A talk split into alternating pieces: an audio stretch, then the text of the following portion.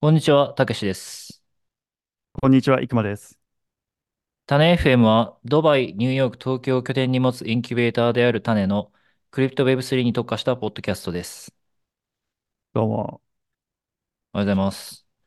今日もやっていきますか。やっていきましょう。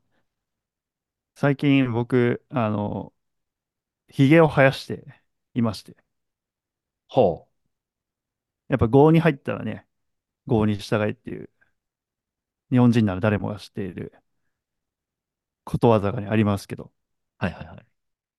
やっぱり中東で、なんか髭が全くないと、なんだろうな、なんかわ若く見られるっていうか、子供のように見られるみたいなのと、なんか女性からすると、なん男性なのになんで髭生やしてないんだってなるらしいんですよね。あ、そうなんですね。そう。で、最近、あ、そう、たまたまね、あれ、なんか日経新聞で僕らのドバイ文脈でなんか活動がちょっと紹介されましたけど、あそこでも髭を生やしてね、写真がなんか載ってたんですけど、周りからなんかめっちゃ髭生えてるねみたいな話を言われたんで、あ、まあ、これああ、髭そうかそうか。生やしていくかみたいな。そういうのがそう、Facebook で見た気がするな。そうそうそう。ちょっとこれまでなんか、ドバイにいるときは、下だけ髭生やして、あの下って顎髭だけ生やしていこうみたいな。いうルールを自分で決めてたんですけど、うん。なんか上も生やしていこうって思って。まあ、それがデフォなんですか？デフォ、デフォっていうか。なんか、あ、まあ、なんかいろんなパターンあるらしいんですけど、その、えー口の上の方は、確かなんか、コーランかなんかで、まあ、清潔に、きれいにしておけみたいな話があって、で、こっちはなんか短い人が多い、なんか見てると。で、下の方はもうめっちゃ長いみたいな。うん。ん。で、ここら辺まで生えてるみたいな。あの、よ横ぐらいまで。はいはいはい。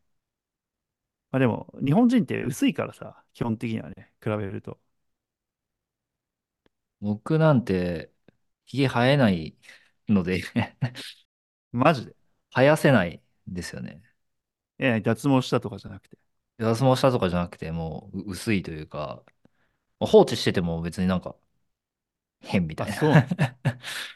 そう、そうなんですよ。いや、でも、なんか、ヒゲ脱毛とかにめんどくさいからしようと思ってた時期もあったけど、うん。ああ、しなくてよかったっていう。なるほど。そう。現地化していく。いはいはい。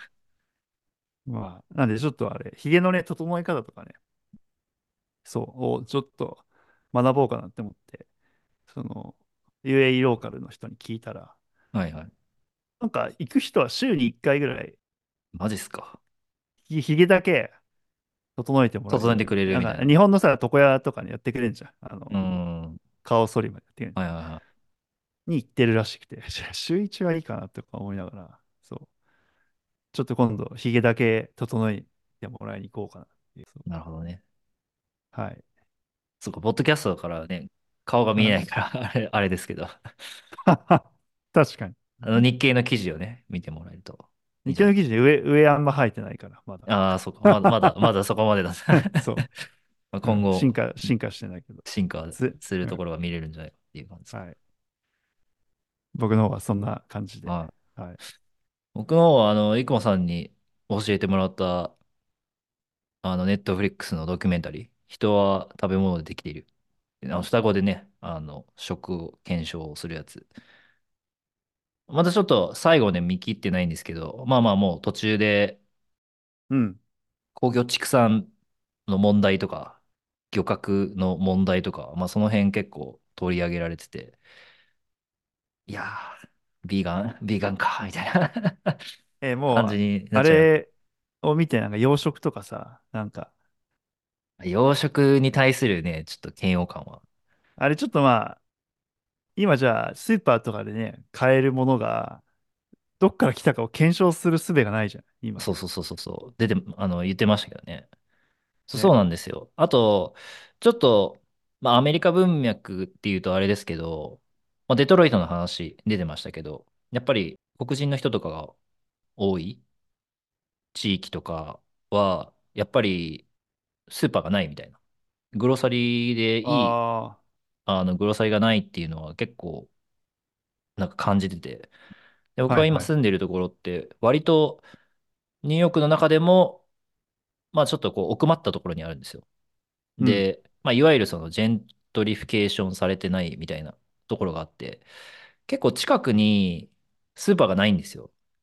だから、デリバリーで、あの、ホールフーズっていう、ああ、はいはい。割とアマゾンが買収したね。あ、そうです、そううん。です。ホールフーズうん。っていう、結構まあ、ちゃんと新鮮なものを売ってるところがあるんですけど、そこからなんかデリバリーしするようにしてたりとか、あと、まあ、車で、なんか3、40分ぐらい、あの、行ったところにある、まあ、アジア系のスーパーで、あの、物を買ってくるみたいなのがあるんですけど、実際にはいはい。その歩いて行けるぐらいの距離に、もう何があるかっていうと、そのデリがいっぱいあるんですよ。うん。つまりもう加工食品をいっぱいあ置いてあるとあ、か、はいはい。あのまあまあ、日本、日本でいうコンビニなんですけど、まあコンビニよりももっとなんか、なんていうんですかね、うん。ゲートというか、な、そんな感じの雰囲気なんですけうん。ど、だからそれをなんかこう、肌で感じるというか、あ、やっぱこういう、こういうことなんだろうな、みたいな、その構造的なそーの問題があるんだろうなっていうのをすごい感じました。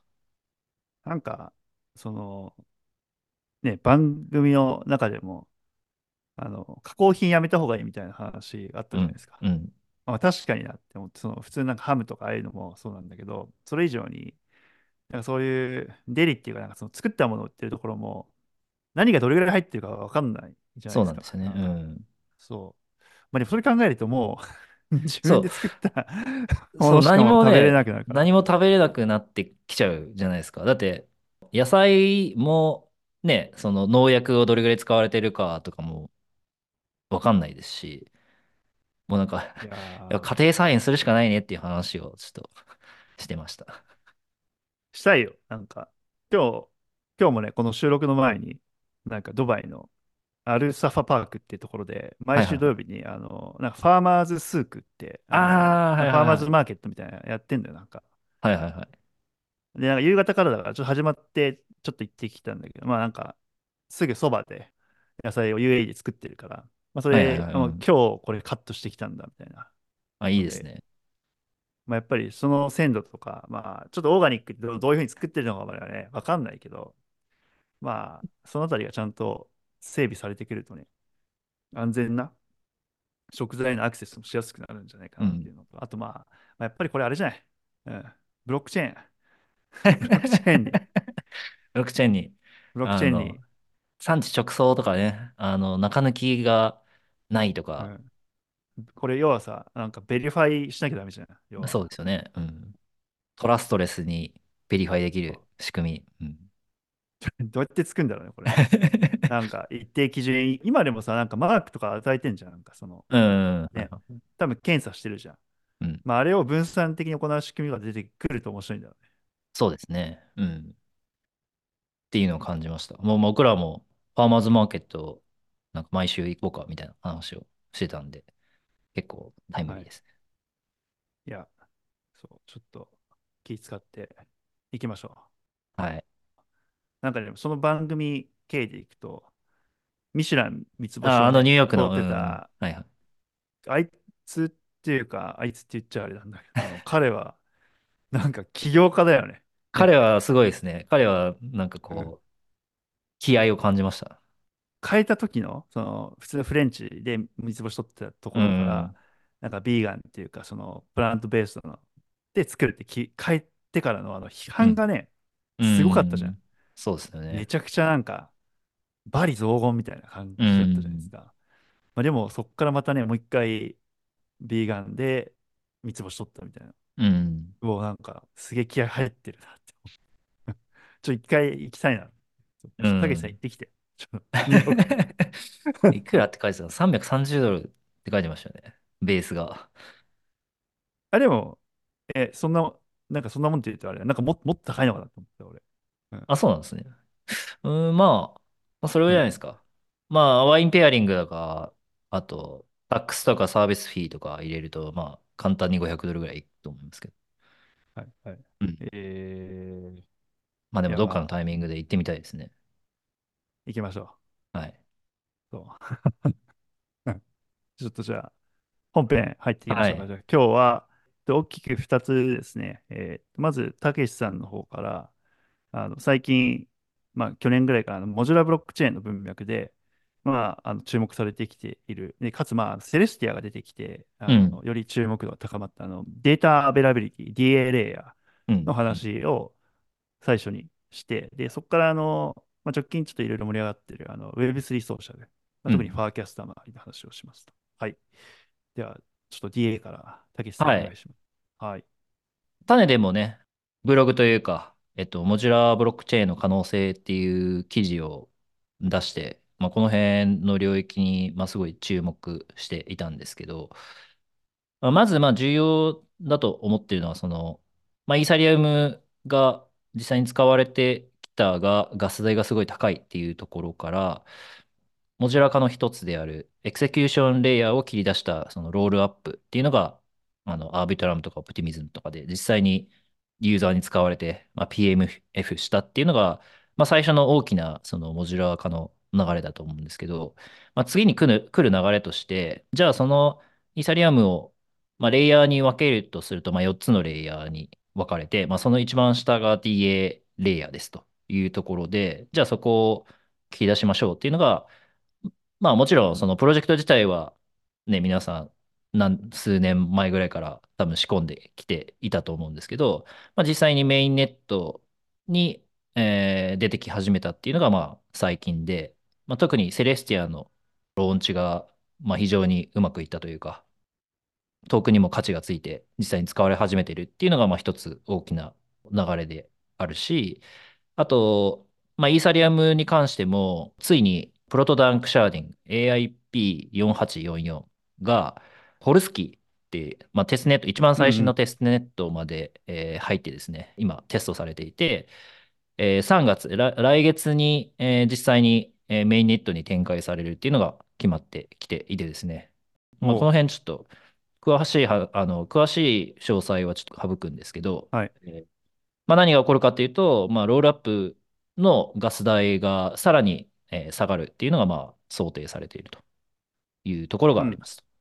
そんな感じで、まあ、いくつか DA レイヤーが出てきてはいるんですけど、はい。ちょっとでもなんか、DA レイヤー、こう押さえておけば OK 的な、週明けに会社に、まあ会社行ってる人先にね、わかんない。まあいるか。クリプトアートなんいるんじゃないですか、いるんじゃないですか？ま行って、いや、なんか最近 DA レイヤーって知ってるみたいな。いや、なんか、こうこうこう、ポイントはこれ、みたいな。うん。のがあるとしたら、なんか、まとめ的なとこってありますか？なんか。やっぱ、あ、あアナロジーがやっぱはい。効きますよね。今、ああ。クリプトっていうのは、そうん。もそも、まあ、インターネットの黎明期、えーウェブアプリケーションが盛り上がってきた時の黎明期であると。じゃあその開はい。発手法だったりとか、あのソフトウェアの運用がどうなってきたかっていうのを考えると、うんうん。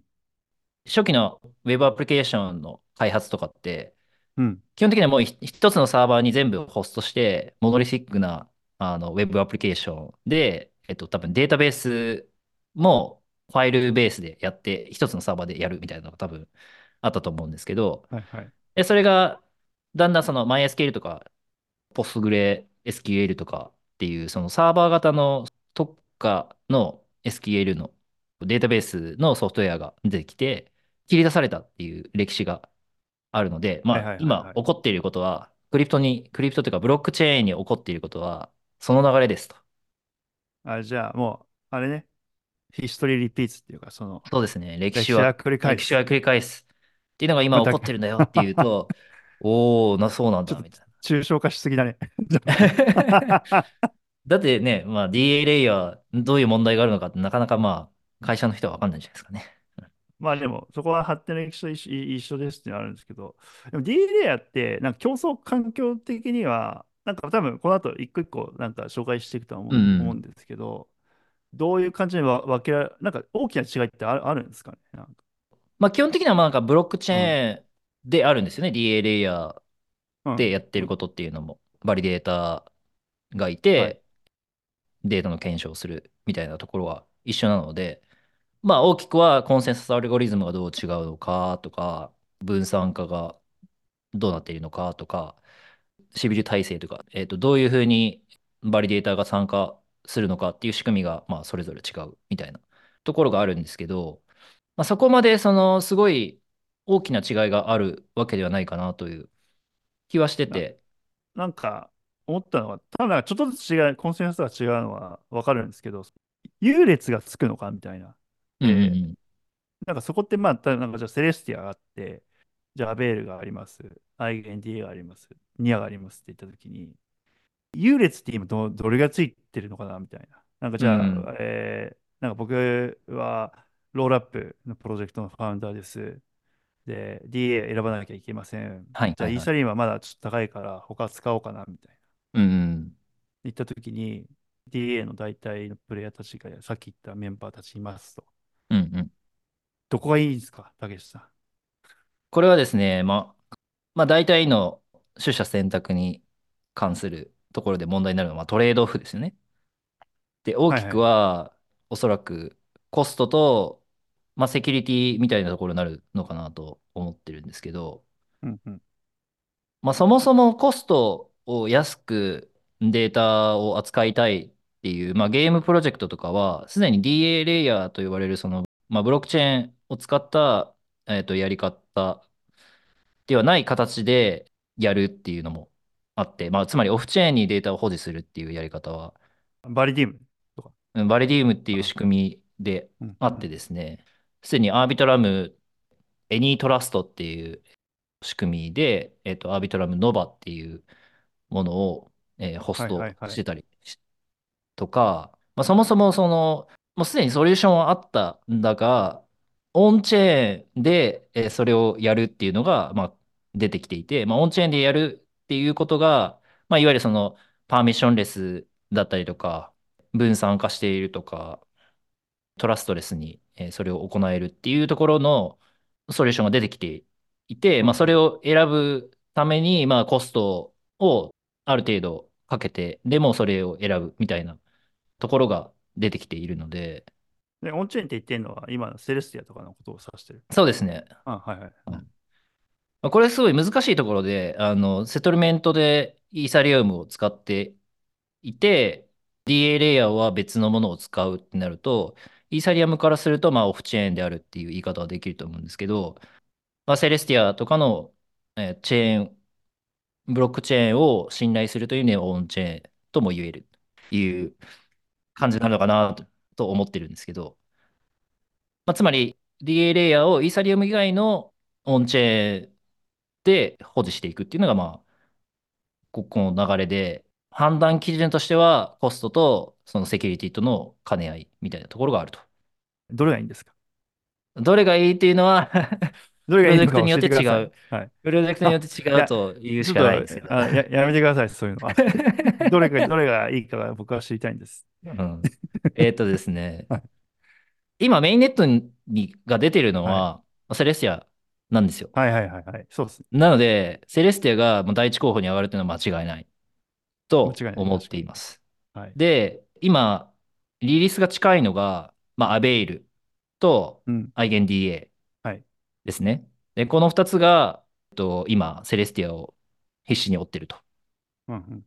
で、 Ethereum は Ethereum で、まあ、 Proto-Danksharding を入れるっていうのから、最終的な Danksharding、まあ、フル、 Full Danksharding と呼ばれる DAS の仕組みを入れたりとかっていうのを、えーやっていくんですけど、まあ、これはもうまあ、4、5年ぐらいかかるだろうみたいな感じで言われてるんで、今、選択しないといけない。例えばじゃあ、6ヶ月後にリリースするゲームプロジェクトが何を使うべきかってなると、まあ、セレスティアを安全をとって選ぶのか、オフチェーン。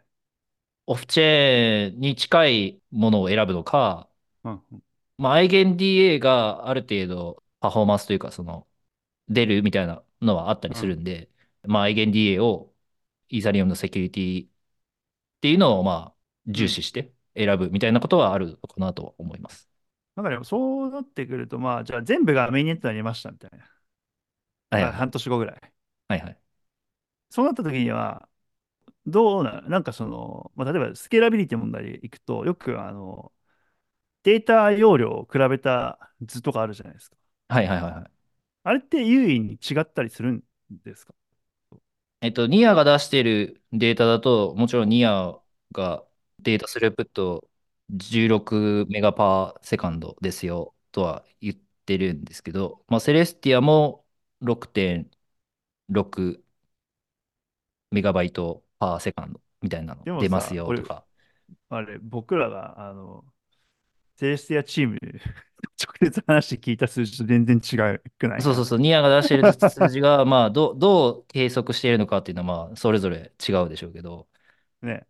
そうだよね。そう、なので、まあ、データの種類によるっていうのが、まあ、あるのかなと思うし、うん。まあ、本当に全てのデータが on-chain に載っているべきなのかっていう話は、まあ、まあ、前からあると思うんですけど、まあ、ここはまあ本当に要求次第というか、技術選、技術選択の前のその要求選択になるのかなというふうには思ってるんですけど、まあ、選択肢としてオンチェーンにできるだけ載せていこうということができるようになってきたっていうのはあると思いますし、まあ、そうでなければ中間の、まあ、DAC、コミッティ？コミッティの仕組みみたいなもうん。のを採用するっていうやり方はあるとは思うんですけど、まあ、でもそもそもその DAC の仕組みっていうのはまあしばらく前からあったわけですし、まあ、それこそ仕組みなんだっけ ?DAC って。委員会でメンバーがいるみたいな。僕はよ要はプルーフ・オブ・オーソリティ的な仕組みだと思ってて、ああ、えっはいはいはい。と、まあ、コミッティを選んで、うん、えーそのうん。コミッティの中の誰か一人がオネスト、ちゃんとしてれば仕組みが回るようになっているっていうのが基本的な仕組みだと思うんですけど、まあ、そういう意味で、アベイルが出してたブログで、アイゲン DA は DAC の一種であるっていうふうに書いてて、多分、僕の理解だと、アイゲン DA をバリデートする、えー仕組みに入るために、えー EigenLayer の仕組みを使っているっていうところで、まあ、DAC に近い仕組みになってああ、はいいはい。るし、えっと、今のところアイゲン DA には、その light client っていう、えー仕組みと、その light client が DAS ですね。 data availability sampling かな？はいはいはい。の仕組みを持っていないっていうのがあって、まあ、それに比べて Avail と Celestia はその仕組みを持っていて、ライトクライアントが、まあ、軽量なクライアントでデータのアテステーションができるみたいなあの仕組みっていうのはないので、まあ、そういう意味で、まあ、アイゲン DA は DAC であるっていう、まあ、あの言い方をしてるんだと思うんですけど、まあ、そういう意味で、えっと技術的にセレスティアとアベイルに比べて、まあ、そこまで、まあ、もちろんアイゲンレイヤーをあの裏で使っているっていうのはあると思うんですけど、 Celestia とアベイうん。ルに比べると DA レイヤーとしての、えー技術的優位性っていうのはそこまでないのかなっていうのが、まあ、アイゲン DA の仕組みですかね。まあ、 Celestia をパクって、だってね、話題になってたしね。うん。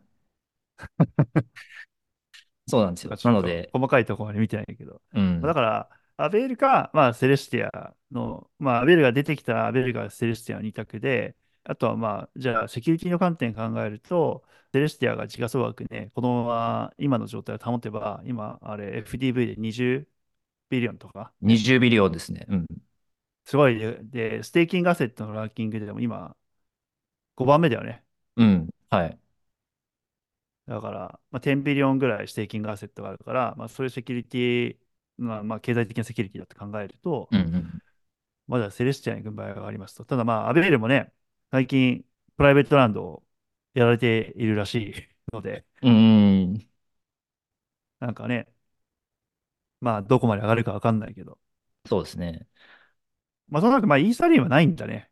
イーサリアム DA で選ぶっていうロジックというか、それが適してるプロジェクトとかあるのかね。なんかまあ、 Ethereum DA で使う。なんかまあ、わかんないけど、すごい価値が高いものとかは、コストが高いけど、イーサに、あんまりチェーンとしてはないんじゃないかなというふうに思いますけどね。もちろんスマホをね、出すとかっていうだけだったら、おそらくですけど、まあ、 Proto-Danksharding が入って、例えばベースとかを使うと、まあ、ほぼガス代はゼロみたいなケースが大半になるんじゃないかなって僕はまあ想像して、まあ、今でさえベースでトランザクションしてもなんか0.00で表示されるので安いね、安いね。めちゃ安いので、なそこまで意識することがないく使え始めるんじゃないかなという気はしているんですけど、まあ、チェーンとして、まあ、もちろん地立もみたいな話をがあると思うんですけど、そういう意味で、まあ、どこ、それだとダメだから、どっか DA レイヤーを別のところにっていう話はあると。なるほど。とはいえ、まあ、前から話している話ですけど、そのモジュラー化した部品を使うことによる依存性の問題はあるので、例えばまあ、セレスティアで問題があったら、自分たちも影響を受けるみたいな。AWS が落ちたら、自分たちのサーバーも影響を受けるみたいな話と一緒で、うんうん。その uncontrollable な component っていうのが増えてしまうっていうデメリットはあるかなというふうには思いますね。ああ、まあ、まあ、DA レアに関してはってことね。DA レイヤーに関してもそうですし、まセレスティアを押してるのって、あの、 sovereign rollup じゃないですか。あ、はいはいはい。まあ、DA に関してはね、まあ、 Celestia 使った Celestia の影響を受けるっていうのはその通りだけど、 sovereign rollup のところちょっと、もう一回話していて。ちょっと sovereign rollup ってまず何何ですか？ちょっと sovereign rollup についてはですね、僕の中でも消化しきれてない部分があるんですけど、はい。要は、え4つの modular のレイヤーの中の settlement を自分たちで持つと。 execution と settlement を自分たちで持つことによって、主権を持つ。何かハードフォークできるとか、まあそういう、えー決決うんう定権を持。つっていうのが、まあソブリンロールアップというか、DA、DA だけを外出しして、えーあとは自分たちで管理できる。うんうん。みたいなコンセンサスか。コンセあれは、ス、まあ、例えば、うん。セレスティアで、他ははい。自分たここは自分たちちで作る。セトルメントも自分たちで、うんえー用意するっていうのがソブリンロールアップだと思ってるんですけど、まあ、もちろんその利点っていうのは分かりつつ、じゃあそれを、それをこう維持するために何が必要なのかとか、イーサリアムセトルメントに使っていないのがどう影響を及ぼすのかっていうところは、なんか消化しきれてないんですけど、その辺、いくまさんどう思います？いや、なんかこれ、ちょっと話題出したのが、あの、桑田さんがね、ツ、ツイートを、あの、要はなんか、なぜセレスティアに熱狂しているのかとか、なんかソブリアンロールアップの重要性っていうので、まあ、ちょっとこれ、ツイートはまあ、詳しく読んでねって話なんだけど、なんかそのソブリアンロールアップって僕が 最初の印象は、ちっちゃいプロジェクトがそれをやると、なんかセトルメントレイヤーまで自分たちでやると、自分たちでどうにかできちゃうから、なんかあんま嫌だなって思ったんですよね。なんか大きな資産とかそこうにん、置いたりしたくないなっていうイメージがあって、あとまあ、うん、要は自分たちでできるってことは、なんか、よくわかんない人たちが自分たちでできるって危険じゃないですか。そう。ですね。いわ、いわゆる、ラグるこあ、とそうそう。そうそう。裏切ることもできるし、あとまあ、コスモスのアップチェーンとか見てても、まあ別に本当に片手以下ぐらいですよね。なんか、うん、まともな大きさまでそうってるのって。うん。だからまあ、それは別に試験持たなくてもいいじゃん、みたいな。うんむしろ持つなよ、みたいな。Ethereum 任せとけよ、つって。うん。そう思っ全然、てそう思いいましたしうん。今も思ってますと。ただまうん。あ、じゃあちょっと観点変えて、桑田さんとかのツイートだったりとか、木村さんとか、アインファ木村さうんと。話してて、まあ、セレステに熱狂してるのは、コスモスってもともと millions of blockchain っていうか、なんかまあ、ブロックチェーンのネットワークだみたいな話を、ね、言ってて、で、もっとね、IBC でつないでいくから、まあ、もっと本当に数百万ぐらいブロックチェーン出てくるべきだっていう話だったけど、まあ、確か50か60ぐらいしかまだ出てませんと。っていうのは、うん。なんか多分一番のネックは、 validator？僕らもやってるけど、最近 validator の人たちと話しても、儲からないチェーンとか validator やりたくないわけだよね。で、採算取れないですからね。だからまあ、まあそれが、ちょっとベンチャー投資に近い部分があって、プロジェクトをじゃあ、レイヤーのブロックチェーン始めようとすると、 validator をのセットを自分たち集めなきゃいけなかったと、これまでは。まあ、だから、なんかそれを説得する必要があったりとか、いや、将来的にこうやって伸びるんですよと、トークンに価値がつくんで、みたいな話とかを VC に説得するのと同じように、バリデータにもしなきゃいけないっていうのがありましたと。多分そこがあって、そんなに増えなかったっていうのを、多分セレスティが解決してくれるんじゃないかっていう期待が多分、コスモうん。スのコミュニティだと思っているっていうふうなことを、あのツイート、桑田さんがツイートされてて、まあ、これは、あ、まあ確かになって思うものの、セレスティアになったところで、そんなにいっぱい増えるんだっけなっていうのが僕は疑問として一個あります。で、バリデータのキャパがバリデータのその要因で増えなかったっていうのが解消されるかっていうと、ソブリンロールアップになったところで、僕は解消されないんじゃないかなって思っていて、うん。うん。まあ、DA 部分とかはセレスティアに行くから、まあ、セレスティアのバリデーターたちがやってくれるから別に関係ないんだけど、多分セトルメントレイヤー部分は、おそらくあのバリデータが必要になるはずで、で、ってなうん。ると、まあ、アップチェーンと比べるとちょっとね、要素は薄まるかもしれないんだけど、まあ、依然として、まあ、ちゃんとしたプロジェクトじゃないと、ちゃんとしたバリデータの人たちは参加しないっていう、この基本原則、プリンシプルみたいなものは、要は変なプロダクトはいらないわけだよね、世の中には。そうですよね。何、何十万もチェーンはいらない。そのコスモスの最初のその問題設定うん。というか、そのビジョンが間違ってるんじゃないかってい100、う気は万もいら。ないわけだよ。そうそうそうなんか前。高速道路の話もしたけど、過疎地うん。域と IBC つないでもしょうがないわけ。道路引いてもね、儲かんないから引かうん。ないわけだ、みんな。そう。うん。だから、まあ、なんかそんなにいらないと思っているので、まあ、セレスティアになったところで、一瞬ね、一時的に今、そのロールアップアザサービスの人たちが儲けたいし、簡単に作れますって言ってやっうん。てうん。きて、まあ、一時的に増えるかもしれないんだけど、まあ、結局は使われるかどうかみたいな話だったりとか、まあ、存在意うん。義があるかみたいな話になるんで、結局僕はミリオンズとかそういうビジョンの達成に行かずに、当たり前のことを言ってるからなんかあれなんだけど、ちゃんとしたニーズを捉えた、まあ、問題解決をしているあのプロジェクトだけが生き残るっていうところに落ち着くうん。んうん。じゃないかなというふうに思っているので、そこの目線はなんか忘れない方がいいし、まあ、かつ、なんか今だと、バリデータセットを自分で揃えるの大変だから、シェアドセキュリティっていう仕組みを作りましょう。で、コスモスハブに参加しているバリデータは、強制的、まあ、あれ強制的だよね。あれ。ね。あれは今強制的ですね。うん。あの、要は、セキュリティが欲しいところのバリデータをしましょうと。うん。うん。で、ストライドとニュートロンか。ニュートロン。はい。で、やってる方々に直接聞きましたけれども、いや、全くわかんないからみんな怒ってると。ね。うんなるほど、なるほど。だから、次からシェアードセキュリティを利用したいプロジェクトは、やっぱ厳しくエコノミクスを見なきゃダメだみたいなことをみんな言ってうて、ん。あ、もうこれな、なんか、なんて言うんだろう。バリデータセット作るた、あ、まあ、集め大変だから用意したんだけど、また戻ってきたなみたいな、結局。なんか、矛盾してると思うんですね。そのバリデータセットを集められないぐらい、大したことないプロジェクトだと思われている。ってこと。はいらない、いらないだろう。そのプロジェクト自体が成功しない可能性うん。があって、それは、じゃあ、そのプロジェクトを選ぶ人はいないよね。結局 プロダクトとして。だから、簡単なんだろうな。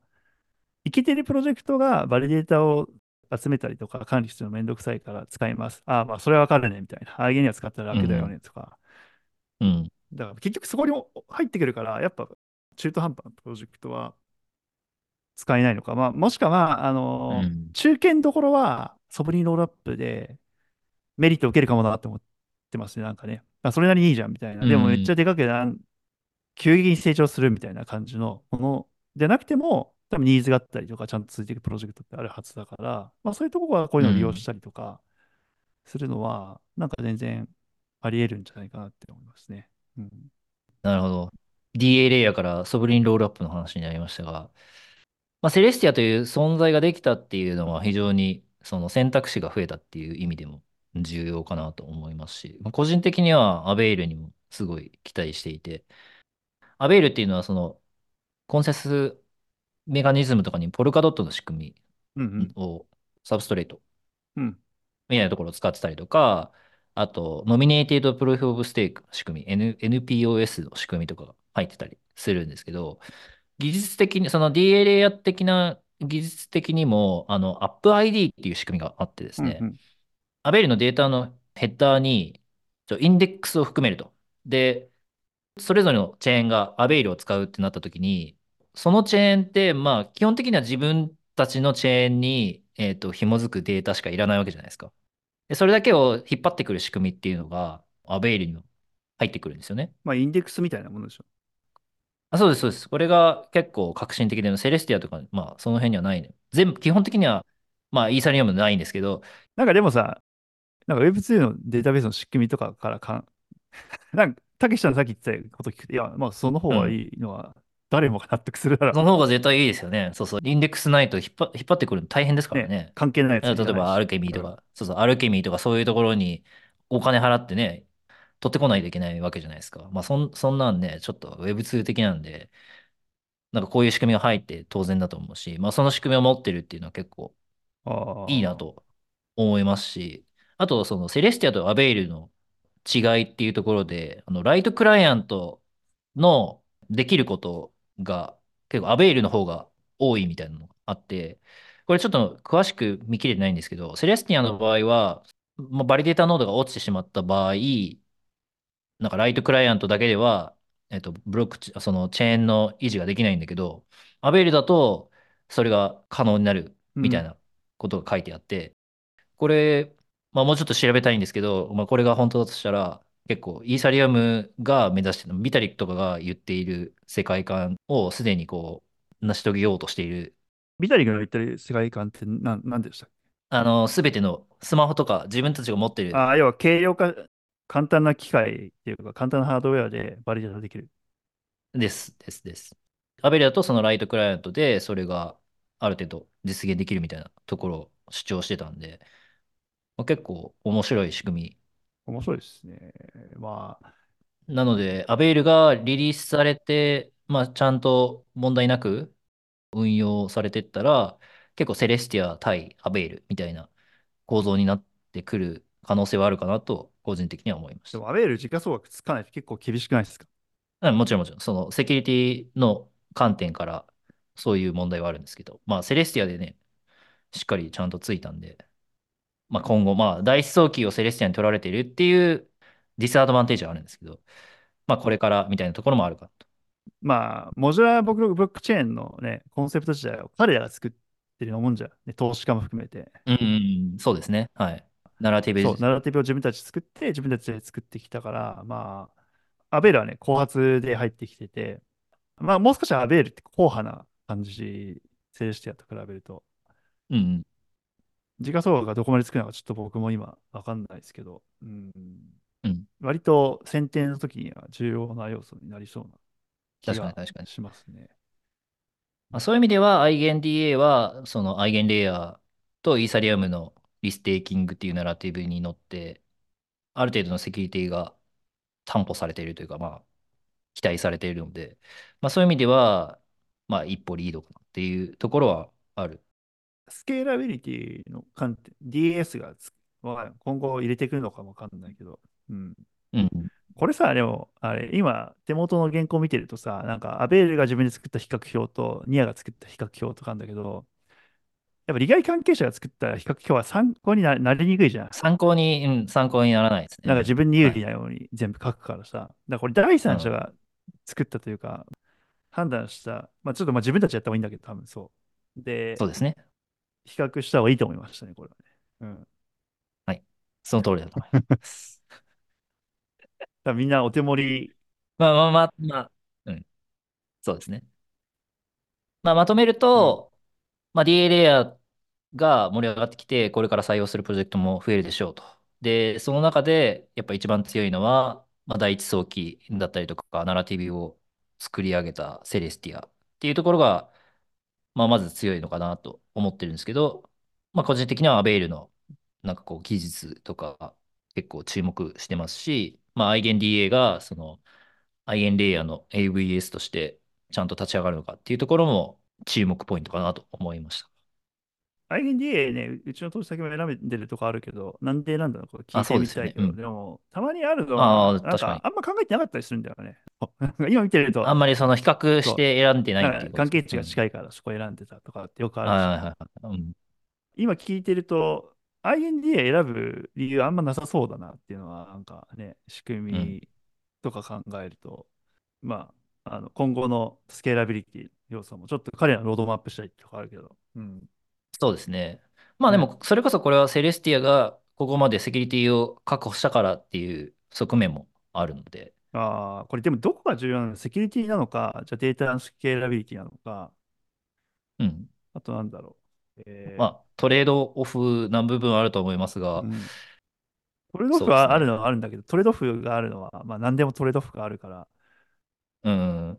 もう少し踏み込むとどういうことなのかなって思って。どこまでオンチェーン、オフチェーンに、うん、そう。まずなんかセキュリティがあるじゃん。コンセンサスメカニズムとか。違う、多分コミッティベースか、それ以外って多分全然違うと思うんですけど、うん、テンダミットだと、なんか他のやつだと、まあ、違いはあるんだけど、なんか、多分選定の時にそんなに気にされない可能性あるなって気がしてて、うん、あとはなんか、まあじゃあ、分散化みたいなところ。って考えると、まあ、イーサリアムは一番分散化してる今って話なんだけどあうの、ん。ちょっとまあ、そもそも使え、まあコスト高いし無理だよねって話がちょっと外れちゃうから、だからまあ、まずなんかデータのスケーラビリティが確保されてないと、そもそも選定されないんだよね。大前提として。まあ、全体前提としてそこはあるでうん。しょうね。一番高い要求だと思います。その後に、じゃあ、そのデータの分散性、トラストレスにそれを維持していけるかみたいなところがポイントになり、で、まあ、セキュリティがどこまでセキュリティレベルを求めるうん。うん。うかみたいなん。うん要求になるのかなと思いますね。だからそれが分うん。散化の度合いと、あとまあ、経済的なセキュリティでうん。あるって話か。はい。なるほど。まあ、でもこれあれだね。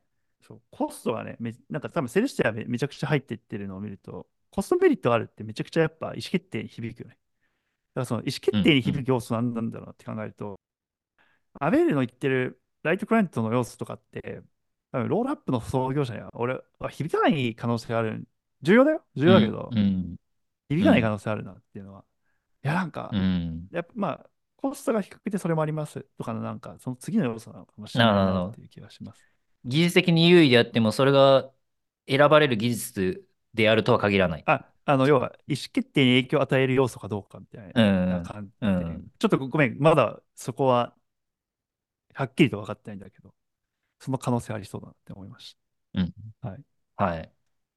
そんなとこですかね。そうですね。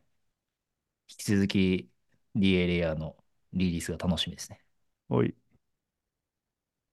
じゃあ次行きましょうか。はい。Web3 ソーシャル盛り上がってますね。このグラフはもう本当に これすごいグラは、フだ。ファーキャスターのね、DAU がめちゃくちゃ直近伸びてますって話で、これは、あれだね。直近だよね、本当に。この、えー、もう2週うん。間、2週間ぐらいじゃないですかね、ここ。なんかね、みんな、ツイッターにファーキャスターの、なんか自分のリンク貼りはじ貼り始めて、ううん、ん。どうしたんだろうみたいな感じじゃないですか。ね。うん。今更かよみたいな感じは思ったけど、まあまね。あまあまあ。まあ僕も貼ったから、あの人のことは言えないんだけど。まあなんか、あの、最近最近ね、ファーキャスターが盛り上げてたんで、上がり始めて、うん。ちょっとそれで考えてみたことをちょっと話してみたいと思いますの。はい。はい。まあそもそもじゃあ Web3 ソーシャルって1年半とか2年前ぐらいですかね。多分次の領域みたいな。結構投資家起点で言われてきた言葉なんじゃないかなと思ってうん。て、多分ファーキャスター以外だとレンズとか、で、あとはなんかうん。うん。その上に乗っかってるアプリが結構いっぱい出てきたりしていたのを覚えていて、ただまあその時結構 DD とかもしたんですけど、僕の結論は当時思ったのは、ソーシャルグラフレイヤーを抑えられるプレイヤーはすごい強いんだけど、その上のアプリは結構競争優位性を築くのが難しい。うん。うん。うんソーシャルグラフをポータブルに、えー要はユーザーが持ってるからどこでも行けますと。アプリからプレイのスイッチングコストっていうのはすごい低くなってって、Web2 だと囲い込むことができてネットワーク効果効いてくるんだけど、それが作れないってなると、まあ、だいぶ結構大変だよねって思ったんで、まあ、下のレイうん。ヤーっていうのはありだろうなって思ったものの、他は難しいかなって思いました。当時の印象としては、あ結構いくつかプロジェクト見て、いや、もう Web3 当社だみたいな。いやデータは自分で持つべきだと。で、なんか Twitter とかでアカウントをバンされたりとかね、はいはいはい。Facebook でとか YouTube でとかそういう話をして、なトーリッペントのね、ファーキャスターの創業者のダンとか、クリス・ディクソンが言ってたことを、なんかピッチその述べてて、で、プロダクト触ってみると、うん。あ、なんかよくわかんねえな、みたいな感じのが 結構多くて、うん。こういう名詞はちょっと避けますけど、エアドロップ機体でめちゃくちゃユーザー増えてます、みたいな。数字を見せられて触ってみると、まあ、なんだろうね、ゴミ、ゴミダメみたいな、インターネット上のゴミダメみたいな、ね、なんか SEO のコンテンツとかも僕昔はなんかゴミだなとか思ってたけど、それに近いエアドロップ機体で、なんかうん。よくわかんない写真と、うんなんかよくわかんない情報を あの投う稿してて、ん。なんかでもエアドロップ機体なかったら誰も使わないんじゃないかなってソーシャルっていうけど、ソーシャル、ソーシャルさは全く感じないサービスが多くて。うまあ、ただそういうん。ところも多分期待値でちょっと調達したりはしたんだけど、まあおそらくロックアップフェスティングをがっつりつけたりしてるから、あんま基本多分投資家もわかんないし、みたいな。で、エアドロップ来たらユーうん。ザーはなんかトークン打って離れちゃうし、みたいな感じで。なんでまあちょっとそんそんな状況だったかなと思っていて、で、まあ去年はなんかちょっとベアマーケットで、なんかね、一時期というかまあ去年は落ち着いてたような印象があって、まあ、ファーキャスターたまに見てもね、なんかまあビタリックとか継続的にそっちで投稿してたりとか、か一部のうん。クリプト OG とかコアメンバーがなんか使い続けてたなって印象があって、そんなでも盛り上がってなかったなと思ったけど、まあ直近盛り上がったのは、盛り上がってなかったですね。全然盛り上がってうんなかったよね。ね。アナリティクスのグラフ、まあ、概要欄に載せておきますけど、これもう2023見ると、もう横ばい、1000人ぐらいなんかね。2000人、3000人ぐらいで、まあ横ばうん。い。まあ、下がってないだけ、うん。継続的に使ってるコミュニティがあるんだなっていうのはわかるんだけども、まあ、盛り上がっているとは言えなかったし、僕も毎日見てたかというと、毎日は見てなかったかなぐらい、まあ、ちょくちょく見に行ってたみたいまあ、な感じたけしさん一応アクティブだったんで、OGNFT をね、ゲットしそうなんで。すよ。もうこれ、今、僕が持ってる NFT で一番価値が高い あのしかもゾラ状の NFT なんですよ。はいはいはいはい。面白いんですけど。そうですよね。いや、僕は全然見、全く、たま、超たまにしか見てなかったうんから、なんかもらえてねえなって思って、うわって思ったんだけど、まあ、しょうがないって。あと、これももしかしたら後で話すかもしれない。はい。その FID っていうナンバーあ、がはい。振ら。れててですね。僕のアカウントに。ファーキャスト ID の。おたけしさんいくつぐらい？あの、あんま具体名はいいいくつぐらいなんですか？何番台とか。いやいや、もう、1000なんとあ、かすごい。台なんですよ。で、結構、これまたこう、高値で取引されてるみたいなんですよ。あ、俺ね、半分ぐらいだね。1万の半分ぐらい。5000番台。ああ、そうなんですね。うん4桁ははい。結構すごいみたいな感じっぽいですけど。3桁、もしかしたらいけたかなぐらいのあれだったんで、3桁だったらな。まあ、まだダダンが DM でやってた頃だよね。多分ね。あ、はいはいはい。そうですね。で、そのぐらいから使ってはいたっていう感じではありあれですね。まあ、盛り上がってなかったんだけど、なんで直近 DAU がね、2、3000円ぐらいから、これ多分、ちょっとこのグラフが多分1月ぐらいまでだと思うんだけど、まあ2万超えてきてるかみたいな感じですようん、うね。ん。いや、もう最近、もう5万、6万とかってグラフ出してましたよ。で、もう10倍ですよ。要因としてはやっぱまあ、フレームズっていう機能かな。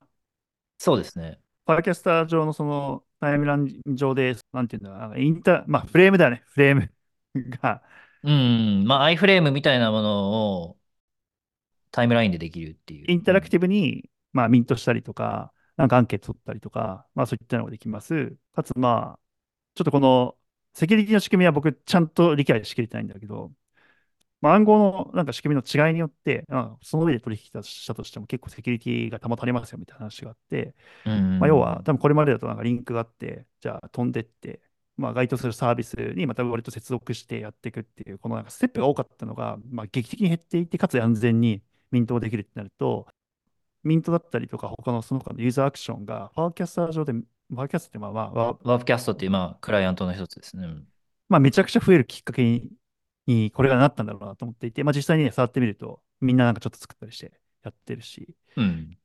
まだそれでめちゃくちゃなんかすごいなんか価値の出るものが出てるってわけじゃないけど、出そうだなみたいなところで、みんながいろんな実験をし始めたみたいなところがあるのうで、ん。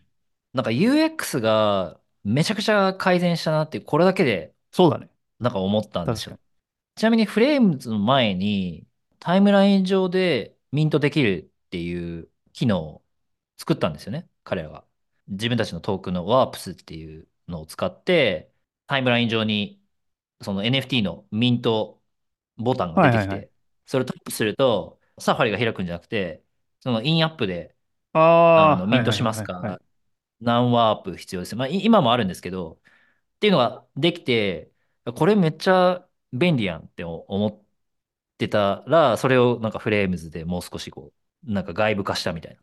API 化したみたいな感じで、いやなんか盛り上がっー、て、なんかこの UX の違いだけで、やっぱり全然違うな、みたいなんか、ちょっと中の人って団以外って結構すごい人がいるって聞いてなんかちゃんと詳しくままでバックグラウンドとか見たいんだけど、相当優秀な人たちが多分ね、これ見ても集まってるんだろうなって思って、かつまあ、やっぱこのフレームズでユーザー流入してきて、あとまあ、ミントさせたり、ユーザーのアクションを促したい人にとっては、めちゃくちゃいいな道具だなと思ったので、これきっかけに、ワープキャスト以外のアプリ上でもこれ使えるはずだと思うんで、今後使えるようになると思うんで、Web3 ソーシャルへの期待値が少し上がったなっていう感じでした。ただまあちょっん。と当初、なんかみんな、なんか、あれ、なんかワープキャストのリンクを貼ってるな、みたいな。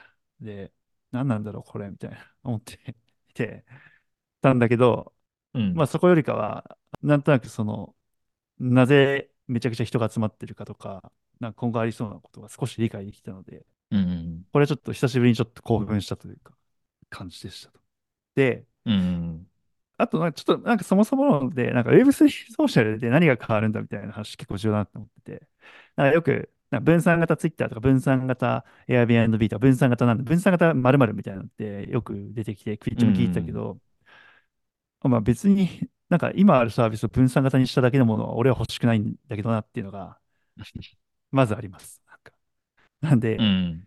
何を変えるのかっていうと、なんかまあこれいろんな人の言ってるのを見ると、まあ僕もアグリなんですけど、まず一つは、ソーシャルグラフっていうか自分のフォローしてる、フォローされるとかっていう関係をオンできると。ポータブルにできる。うん。っていったところはまあ一つ大きなうん。違い。で、もう一個は、パーミッションレスに開発者がソーシャルグラフとかデータにアクセスできる。で、この2点目の方が僕はすごい、そうですね。そうですね。うん。まあ、方がっていうか、今の時点で2点目の方が、まあ、明らかにすごい意味があるだろうなと思っていますと。うん。で、な。ぜなら、まあ、よくこれ、クリス・ディクソンとか、あのこの Web3 ソーシャルの文脈の人たちも言ってるんだけど、まあ、僕は思うのは、まあ、Twitter の、ね、API が、まあ、たけしさんが言ったね、Twitter、API が開放されてたときは、本当にいっぱいなんかいろんなサービスがあったけど、いきなり、うん。あれ、まあ、制限してったのかどうかちょっと家庭忘れましたけど、だんだん、だんだん制限していったっていうのが、まあ、正しいですよね。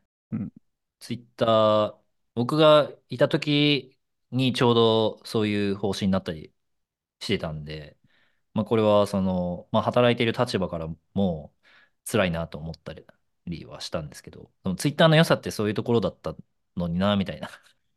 でもビジネス上そういうね、決断をするのはしょうがないみたいないや、感じでなんか考えて Twitter ました。の機能って、大半がなんかユーザーの文化からなんか機能化されたもの多いじゃないですか。うん、そうですよね。リツイートもそうですし、クオートツイートももちろんそうですし。そういったのが起こらないと、まあ、Facebook のね、ジンガの例もそうだけど、そういったのが、まあ、中主権的なプラットフォーム側がなんかある日突然意向を変えると、開発者とか、まあ、企業家はその上でなんか作りにくいんで、まあ、イノベーションが、うん、まあ、あの、掘りにくくなるっていったところが、まあ、改善されてたら一番大きいと思ってますと。うん。じゃあ一方で、ソーシャルグラフをオンする、できるって、なんか、たけしさん、どう、オンしたいですか？自分のソーシャルグラフ。で、ここはなんかちょっと、まあ、視点があると思ってて、例えばですよ、必ずしもツイッターのソーシャルグラフをインスタグラムであの使いたいかってまあ、違いますよね。や、だから、わかるわかる。それぞれのプうんラットフォームで必要なソーシャルグラフ、自分が欲しいソーシャルグラフって違うんまあ、じゃない違うかっていうのは、でしょ？おそらく。要は、そうそうそう違そうそうそう。う顔を見せてるな。プラットフォームごうん。とに自分がそのペルソナを作っていうん。るからこそ、まあそこでこう活動しているみたいな側面もあるから、まあ必ずしもそういう側面では。必要。ないなっていう。あの、うちはそれ選べるんですよ。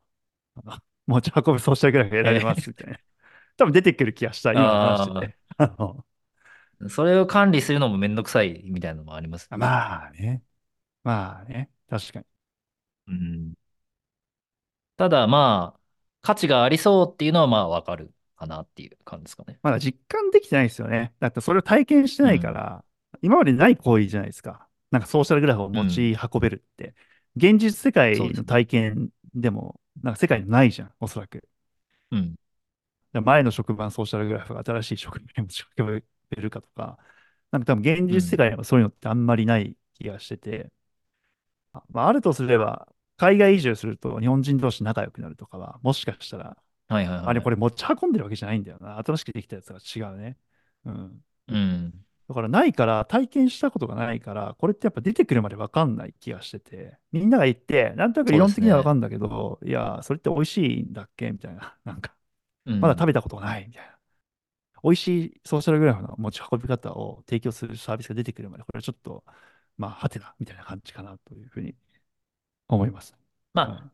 うん、まあそうですね。すまあ、ソーシャルグラフという、まあ、うん、ユーザーの視点からソーシャルグラフをオンできるかどうかはあれですけど、クライアント側がいろいろ変えられるっていうのもなんかすごいいいなと思ってて、まあ、ツイッターでも、ツイッターの、まあ、アプリを作ってた自分が言うのもなんですけど、まあ、ツイッターに入る前は、ツイッターが公式で出してるアプリじゃない他のクライアントアプリとかを使ってて、まあ、そのクライアントアプリの挙動が好きだったりとか、まあ、そのアプリが出してる機能が好きだったりとかしたわけなんですけど、まあ、その時点ではツイッターのソーシャルグラフっていうのはオープンなものみたいな思想だったわけじゃないですか。で、その上にあクライアントがあっあ、はいはい。てみたいな。っていうのが、まあ、まあ、API が閉じられるっていう体験をして、あ、これはファーキャスターではお起こり得ないだろうから、まあ、そういう利点はあるかな当時も今もあるのは、そのクライアント作ってる企業ってさ、当時もさ、やっぱ収益化難しいよって言われてたじゃん。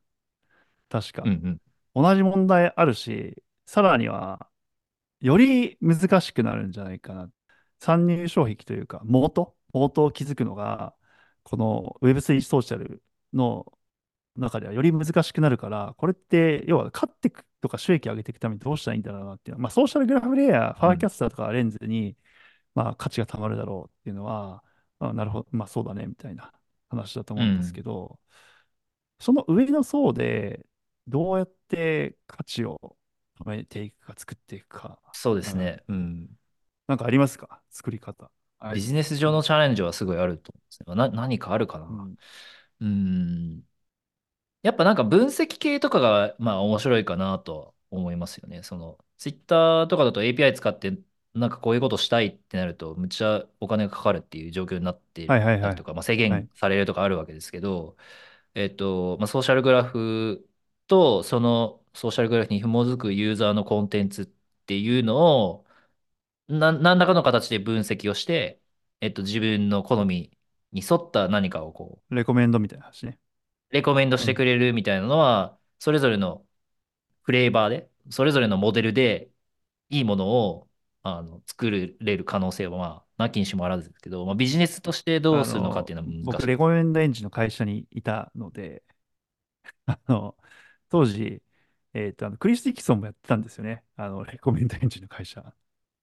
買収されたあ、けど。ちょっと名前忘れちゃったけど、はいはいはい。やってて、で、当時、いろんな会社がレコメンドエンジンやってて、そこからレコメンドエンジン儲かんないから、アドテクの側に行って、このユーザーにこのアドを出しましょうってレコメンドする方で、みんな収益化を図ったって歴史があり、コンシューマー向けのレコメンドは、僕も、いや、でも僕はスマートニュースで、まさにパーソナライゼーショあ、ンの仕組みを導入して、だから、あの、ユーザーを持ってないと儲かんないってこと。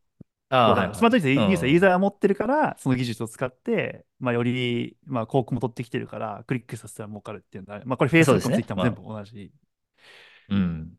だけど、多分単体だと、まあ、ユーザーありきってこと。ですね。な、確かに、まあ、その通りですね。だからまあ、これはアプリ上でね、じゃあ MAU が、じゃあ100万、1000万いますみたいな。バーキャスト上で。まあ1000万いて、で DA 高かったら、まあでもど、どこにあるんだろうね、これ。やっぱ、まあ一緒なのかな。スイッチングコスうん。トは低いよね、みたいな話になった時にね。うん。じゃあ全く同じやつ出してきました、みたいな。なんかうん。どっかが流行って、いきなりバーって伸びてって、なんか100万、500万、1000万、1億伸びてって、そこと同じクローン、ポンポンポンポン立ち上がって、あ、じゃあうん。エアドロップしますみたいな。なんかこういう未来見えそうだね。なんか、なんか今、ああ、そうであのアタック、アすね。タックされうん。るみたいなね。ディファイでもありましたけど。うん。なんで、ちょっと継続的に勝てるような、うん、未来がなんか、まあ、それでいいのかもしれないけどね。エコシステム全体でうん。見ると。うん。うん。はい。かな。なんか、そんなところですかね。あんまり結論がない話なんだけど。うんまあ、今、ハネ FM のね、チャンネルもファーキャスター上にあるので、ぜひ、なんか何を話すってわけでもないんだけど、なんか番組でこれ話そうかないや。まあ、そうでうん。すね。ネタバレじゃないけど、まあ、こういうことを話そうかみたいなのをそこに投稿していくイメージですよ。うん。なんか感想とかもね、いただけたりとか、質問とかそうですよね。感想、もらえたり。すると、僕ら的には楽しいので、はい。まあ、まずは新しいものが出てきたら、食わず嫌いせずにガンガン使おうみたいいや、まあ、間違いないですよね。僕結構ソーシャル好きなんで、まあ、ソーシャル自体が好きなんな。うで、ん。なんかファーキャスターは、まあ、結構ね、ダンとか、ファーキャスターのチームって、実はなんかみんな多分エンジニアか、まあデザイナーあ、らしいんですよ。確かにダン以外は全員エンジニアって聞いたけど、なんか。みたいなそんな感じらしくて、ノー PM ポリシーとか、ノーミーティングポリシーとか結構あ、尖った開発スタイルでやってるみたいなんで、えまあ、それも結構面白いですね。で、募集とかも Farcaster でやってて、普通に300 K ドルとかー、で、あ、なんかエンジニア、シニアなんとかエンジニア採用しますみたいな。もうストックオプションプラスでみたいな。30 million ぐらい調達してるよね、確かね。あ、そうなんですね。結構調達してますね。確か、確か。そうそう。あ何が言いたかったかといううん。と、なんかそういうのもあって、最初の文化は、やっぱエンジニアとかが、なんかビルダーが集まってるコミュニティみたいな感じだったんですよ。だから、はいはい。あの、投稿とかも結構こういうの作ったよとか、あこういうの作ろうと思ってるんだけどどう思うとあ、うか、ん、実際に作ったから試してみてみたいな。うん。まあフレームズがない中でそういうのをやってたりしたんで、まあ結構体験としてはなんか別のとこ行ってなんかつなげてみたいなのがあったんで、まあそれはあれだったんですけど、でもなんかそういうビルダーの集まり的な感じでなんか僕もなんか楽しく過ごしてたんですけど、ちょっとずつまあ大衆化していくんだろうなっていう雰囲気は感じてます。すでに今、ファーキャスト行って思って最近増えたから、やっぱ投稿の質って やっぱす、すげえコントロールしないと下がるな。ツイッターと一緒になっていくうなって思っん。たから。うん。だからまあこれ結局、ファーキャスターが面白いっていうのは前、前から言われてたけど、初期だからノイズが少ないみたいなところにまあそうですね。ただまあ今回フうん。レームズで若干そのなんか違うフェーズに入ったかなっていう気がしますね。で、チャンネルの概念とかもあれもね、グループコミュニティとか、まあもうい、いにしえのソーシャル系のサービスがみんなトライしてきたことをやってるだけだから、ね。あんまり目。新しうん。さはないんだけど、うん。まあ、目新しさはないものの、なんかそれにみんなちゃんとユーザーがなんか学んで、まあそ、そういうアナロジーというか、わかるわかる。なんていうの？うん。あの、うまい。プロダクト作りとしてはうまいと思うよ。僕、あの、ワープキャストうん。ん。使いや、わかりやすいそうそうし、そうそうそあとまあ、多分 NFT を軸にとかっていうのも僕ね、考えてると思うし、うん。う。うん。そうそう。ああいうのも、チャンネルもしばらく前からあるんですけど、のそれをどういうふうに表示しようかとかっていうのも結構試行錯誤してて、はいはい。ワープキャストの中で。まあ、そういうのもね、ももうダンとか開発のチームがもうどんどんこうフィードバックを求めて、あなんかそういうサイクルも結構あ、面白くて。あの、チャンネルはあのス、スラじゃん。うんあれうんうん。はなんかすごい、俺はエンジニアじゃないからあれなんだけど、なんか、ああ、そういう文化があるんだなっていうのを感じたので、ああ。あ、でも、スラ、スラなんとかでアクセスできるようになったの最近あ、だと、最近、ノーションとかもあうん、多分、るけど、なんかなんであれになったのかちょっとちゃんと理解はしてないんだけど、うん。まあ、表示のされ方とか、デザインとかもなんか、割と、なんかデベ、デベロッパーの人が作ってんだろうなっていうのは、なんか、が強い、デベロッパーうん、文化が。強い人たちが作ってんだろうなっていう気がする。うん。まあ、ツイッターも結構昔はそんな感じでしたそうだね。もんね。なんか、アットなんとかとかって、あんまりあ、当時は別にね、うん。一般的ではなかったじゃないですか。確かに。それがだんだん RT とかつけるようになったりとかってあ なんかすごいあ、こう、おオタクじゃないけど、うん。そういう今インターネット文化をなんかちゃんと、まあ文化をちゃんとプロダクトに取り入れてったみたいなのが結構、まあファーキャスああ、トも結構そうまあ、いうのはうまいだ気はしからそ。れだとそう、プロダクト作りが経験ある方がね、め、めちゃくちゃいるんじゃないかなっていうのは、まあうん、ね、そうそうそつう。使っててめちゃくちゃ思いますね。うん。で、ちゃんとフィードバックを求めて、それに対してしっうん。かりフィードバックする人たちもいてっていう、まあ結構そういう初期の、まあこれをまあ Web3 的と呼ぶかわかんないんではいはい。すけど、一緒に作っていく感みたいなああ、が。すごいファーキャスターあったんで、まあそういうところがまあ成功の要因の一つと、今うん。盛り上がってる要因の一つとも言えると、まあ個人的にはまあ思っている。OG NFT とかもね、そうですよね。まあ、ま、まさにう Web3 的ん。な、いう、その、なんて言うんだろう、し、印じゃないですか。称号というか。ね。うん。そうですだね。から、うん。まあ、あとは、今話してて思ったけど、パーキャスター上のソーシャルグラフってやつ、まあ、使うユーザーが、これまあ100、万、1000万とか、もっと増えていくと、そこの上で作る人たちがもっと増えるから、うん。そうですね。で、あとうん。はまあ、ファーキャスター的に上でアプリが作る人たちが収益、継続的に収益を上げられる仕組みも、彼ら自身が作るんじゃないかなっていう、うんわかんないけど、うんなんかまあ、ファーキャスターのデータを増やすのに貢献したとかなのか、ちょっとまあ、裏側で収益につながってないと、ファーキャスター儲かんないからあれなんだけど、ファーキャスターが儲。かるところに貢献するアプリとか、確かに確かにそ確かに。うん。う。うん、そうしないとエコシステム全体として反映していかないんじゃないかなって思うんだよね。うん。まあそこはまあ従来の中央集権的なものよりは、なんかクリプトだとうまく、そのそれぞれのアプリケーションもな自分たちで課金して、課金して、なんかまあトークン出してとか、そういう仕組みは作れると思うんで。ああ。これ、ファーキャスト上の上のアプリのトークンってどうなんでしょうね。みんな出すって言ってたからだ出すと思うんだけうどさ。ん。まあでも、フうん。レームズって簡単にインテグレーションできるっていうのがポイントで、別にファーキャスターじゃなくてもそういうことができるっていうのはまああり得るまあ、いやいやいや、あの、うんまなんか多分仕組みなんだけど、そのトークン多分出すじゃん。アプリの、その人たち、多あ、うん。分調達もするから。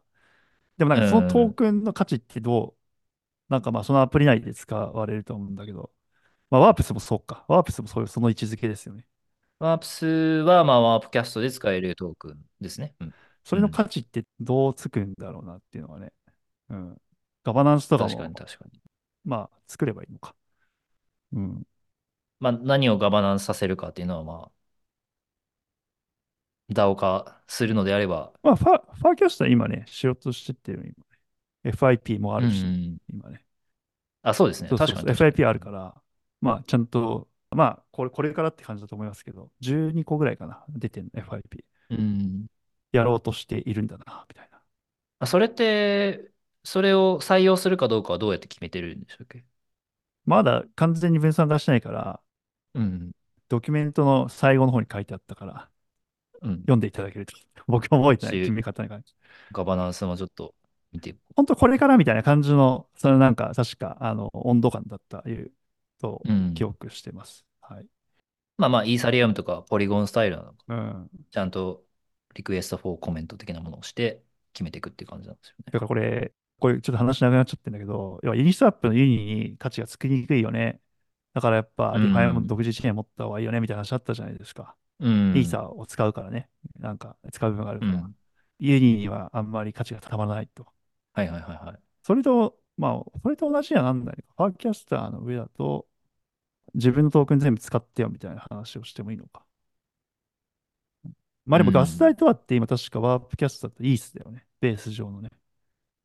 えっと、今、オオプティミズムベースかな？オオプティミズムベースだから、まあガスライトはイースだもんね。だからイーサリアムに還元されるんです、そうん。あ、そうです、そう。です。いいそうです。そうですね。うん。うんまあ、となると、まあでもロールアップ、そう、そこのトークンってどう考えたらいいんだろうっていうのが。うん。うん。はあ今後ポイントになってきそうな。僕もいらない気がするよね。どうなんだろうん。う。いるのかな。まあ、トークンなしでうまくマネタイズしていくにはどうするべきかっていうのを考えていかないといけファーないです。キャスター自身も出すのかね。ファーキャスターのトークンとか。どっかで研究、なんかちょっとドキュメント読んだ限りだと分かんなかった。うんうん。OG に価値が、OGNFT に価値がついているのはなんかそういう期待もあるんでしょうけど。ああ。でも、ファーキャスター自体今 OP の上で作ってるじゃん。ね。確か。はい。うん。うん。ふむ。まだそこはわかんないですね。うん。なしで言った場合にどうす、まあでも、割と、割うん。と、なしでいく可能性もあの開発陣ならあるんじゃないかと思っている。でもさ、ファーキャスターって分散、あ、まあトークン出さなければ分散化す、えどうなんだろう。うん。まあ、いそこいや、いらないのか。だからまあ、無理に出さなくてもいいんだな、それ。トークンかな必ずしもサービス上必要なわけじゃないもんね。うん。うん。そうですね。から証券認定避けるとかって話はなんか、まあ、コンセプト的にはそこ分散的に組織意思決定したいは、していかなきゃダメだよねと思ってるはずだね、多分ね。ああ、ファーキャスター部分は確かにいや、そうし。ないと、いや、い一緒やんみたいな話になるじゃん。セントライズドうなプラットフォーん。ムと。うん。うん。確かに、そこのダオ化は結構気になるところですね。ダンに聞いてみたらいいんじゃん。バーキャスター。どううん。どうなるんですか？どうどうなるんですか？たけしさん聞いてみて。ちょっと 来週、ちょっと。フォローされてたかな？あれされてんじゃない？多分、僕は初期面だから。初期だから、うん、あのクリス・ディクソンにはされてるうんですよ。ちょっと自慢ですけど。自慢にもなんないですけど。オッケー。じゃあ、そんなところですかね。はい。はい。えー本日もどうも番組をお聞きいただきありがとうございました。感想や、えーご意見などは、まあ、Twitter もしくは、パーキャスターのFarcaster 新しくできましたもん羽 FM ね。チャンネル羽 FM チャンネル。で、なんか気軽にポストしていただけると嬉しいです。それではまた次のエピソードでお会いしましょう。ありがとうございました。ありがとうございました。